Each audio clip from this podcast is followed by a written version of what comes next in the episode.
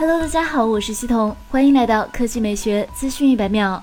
Digitimes 透露了 iPhone 12s 的一些细节。总的来说，相比现款，升级幅度并不大，依旧是三款尺寸、四个机型。iPhone 12s 的镜头会有大幅升级，四款新机都会改成新光学防抖技术，同时延续七 P 镜片，而主镜头的 CS 尺寸将会增加。不过，定位更高的六点一英寸和六点七寸版本将会改用新的 CS。此外，为了缩小刘海尺寸，苹果也将调整 Face ID 设计，而超广角镜头也将从现行的五 P 升级为六 P。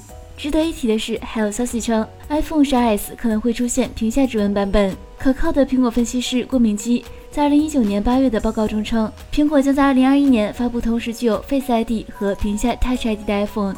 消息人士还透露。苹果已经讨论取消某些 iPhone 机型的充电口，以发展无线充电。目前尚不清楚这项改变是否会应用到 iPhone 10s 上。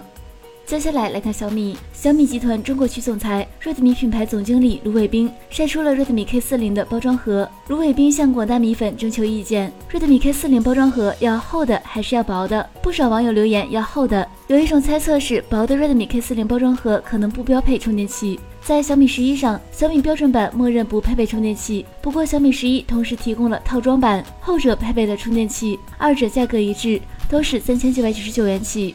小米公司 Redmi 产品总监王腾解释，小米十一标准版不配备充电器这个方案讨论了很久，初心是支持环保，但也考虑实际情况和大家的吐槽，最后给出了这个方案，希望更多人能一起支持环保事业。回到 Redmi K40 手机上，这次 Redmi 将会推出 K40 和 K40 Pro 两款，全系采用 OLED 全面屏，居中挖孔设计，刷新率为一百二十赫兹，官方称可能是行业最贵直屏。